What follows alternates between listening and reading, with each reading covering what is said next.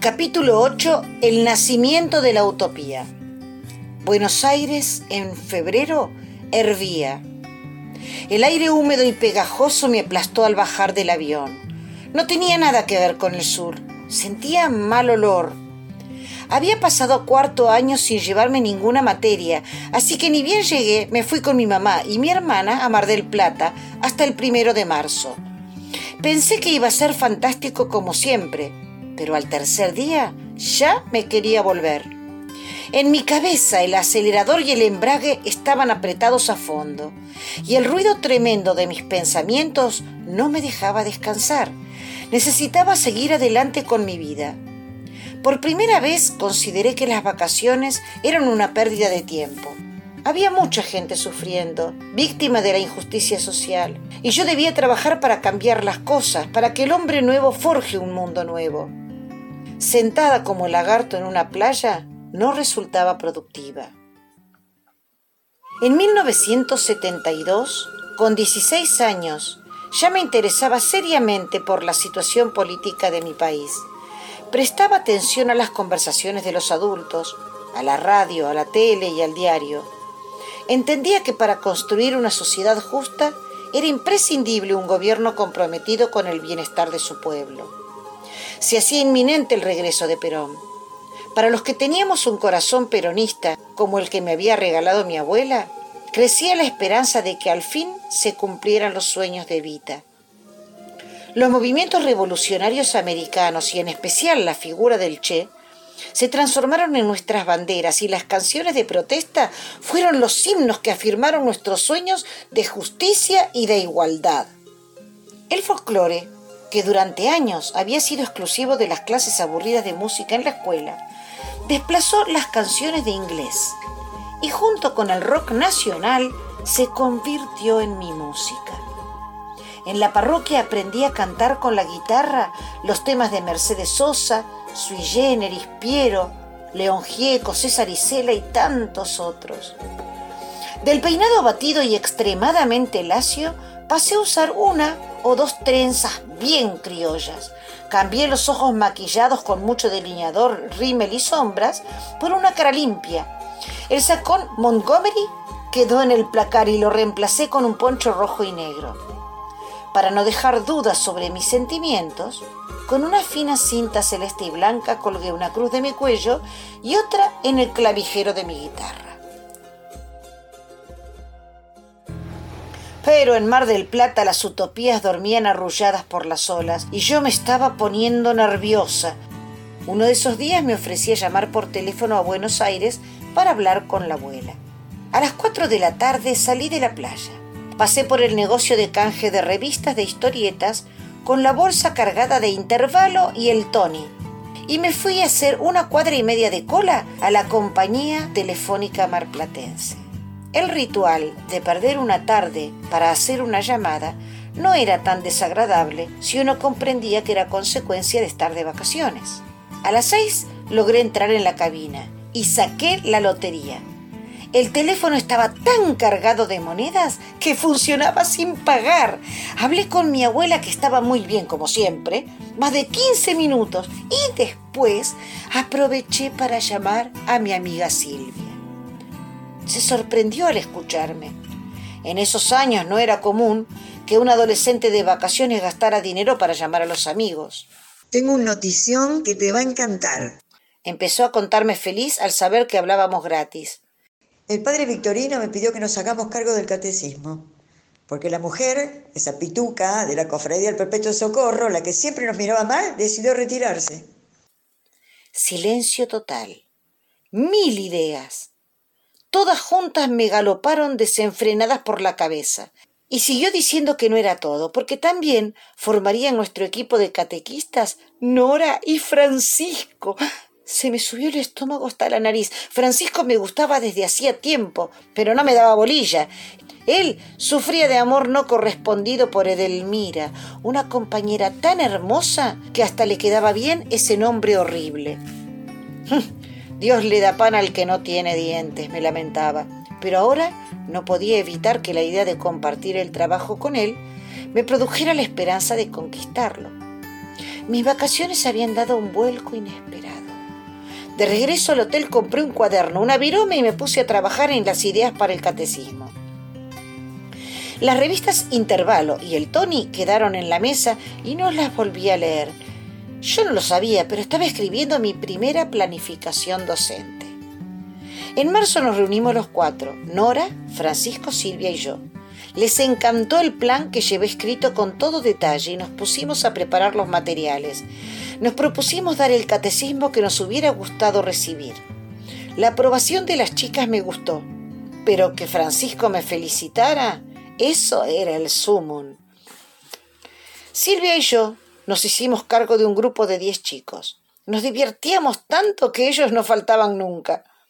Un sábado de septiembre fue inolvidable decidimos ir al zoológico para hablar de la creación.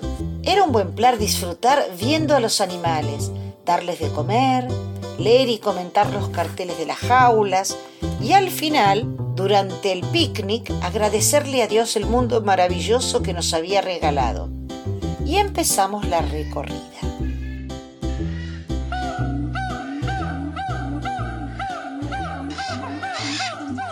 Jaula de los monos.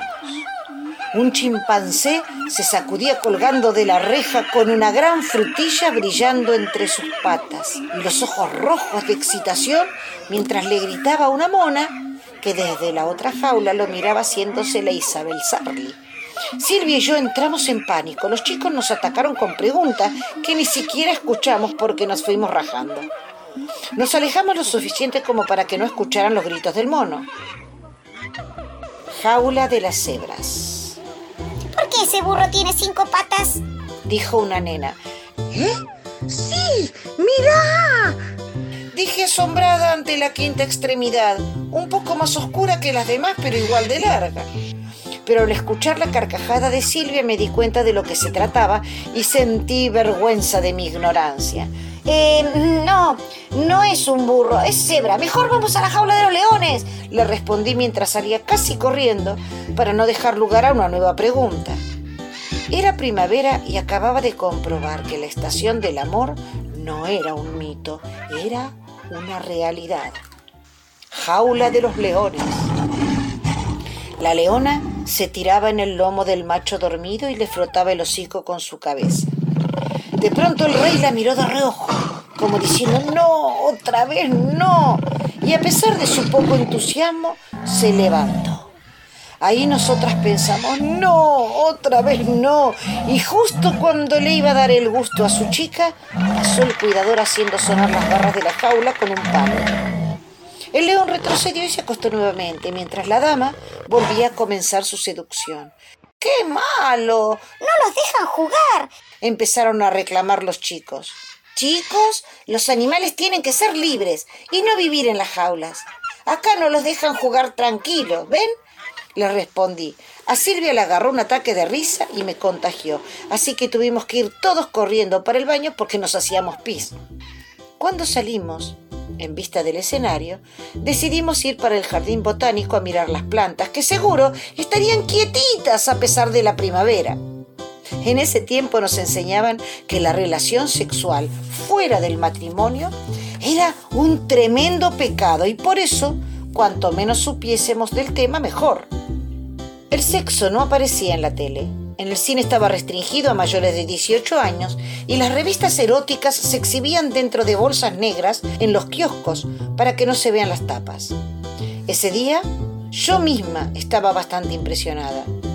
Después supe que en esa misma época otros jóvenes menos religiosos vivían la libertad sexual sin culpa, pero yo me la perdí. Un sábado de octubre, mientras juntábamos las cosas que habíamos desparramado por el salón después de la clase de catecismo, vimos pasar al padre Luis con dos muchachos. Traían una caja muy grandota que por el esfuerzo que hacían al cargarla se veía muy pesada. Subieron la escalera angosta hacia el piso más alto, que no conocíamos. Les costó bastante porque el padre Luis ya era mayor y le sobraban unos cuantos kilos, así que no ayudaba nada. Silvia y yo no pudimos aguantar la curiosidad y lo seguimos. Entraron a un salón en el que había cuatro escritorios, estanterías con libros, pilas de papeles y varias máquinas de escribir. Una vez que pusieron la caja en el escritorio más grande, los muchachos saludaron y se fueron. Nos quedamos mirando intrigadas. El padre Luis, con su cabeza brillante de transpiración, nos miró condescendiente. Abran nomás y miren. Me lancé sobre la caja. Era una máquina enorme y se veía bastante complicada. Es un mimeógrafo. Tenemos nuestra propia imprenta. Vamos a hacer una revista parroquial. ¿Podemos ayudar? ¿No deja hacer la revista? Le decimos a Victorino. Con Nora y Francisco sería genial. Nos gusta trabajar juntos, dijimos entre las dos encimando nuestra ansiedad. Le comento al jefe a ver qué dice. Nos contestó divertido.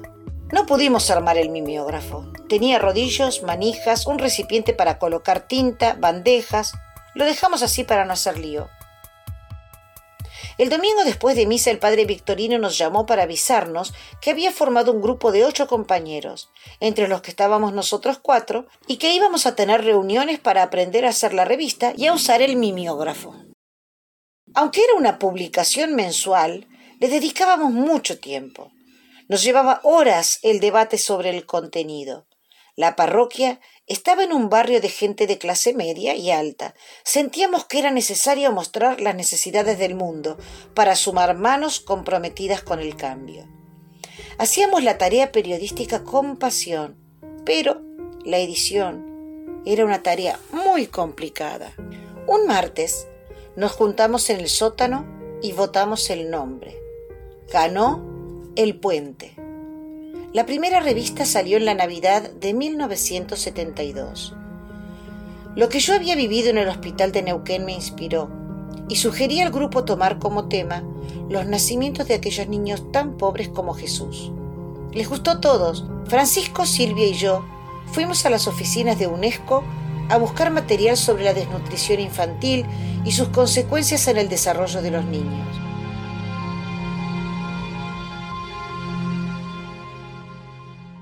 A mí me fascinaba la tarea, pero hacerla con Francisco le daba una emoción mayor. El solo roce de su mano, su aliento cercano al mío, me ponían la piel de gallina y hacían olas en mi estómago. Él, sin ningún pudor, había hecho público que estaba enamorado de Delmira, pero yo me moría de vergüenza de solo pensar que alguien supiera que yo gustaba de él. Martín, el novio de Silvia, había terminado de cursar su carrera y solo le faltaba rendir un par de exámenes, así que se sumó al trabajo y nos dio una mano enorme. Mi amiga estaba muy orgullosa de él y sentía un cierto alivio, porque a veces le preocupaba no compartir con su pareja algo tan importante para ella. Le dedicamos a la revista muchas horas de lectura, estudio y reflexión. Armamos las notas. La primera comparaba la indiferencia del pueblo de Belén ante el nacimiento de Jesús con la de los ciudadanos ante los niños más pobres.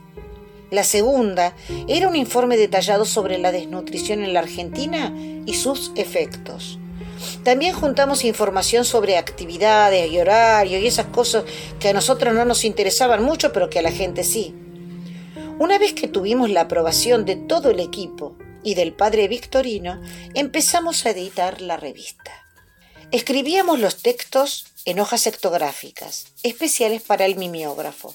Tenían una cera que se salía con el golpe de las letras de la máquina de escribir para que la tinta pueda traspasarlas. Cuando nos equivocábamos teníamos que remarcarla con un papelito corrector que la tapaba y después la volvíamos a tipear.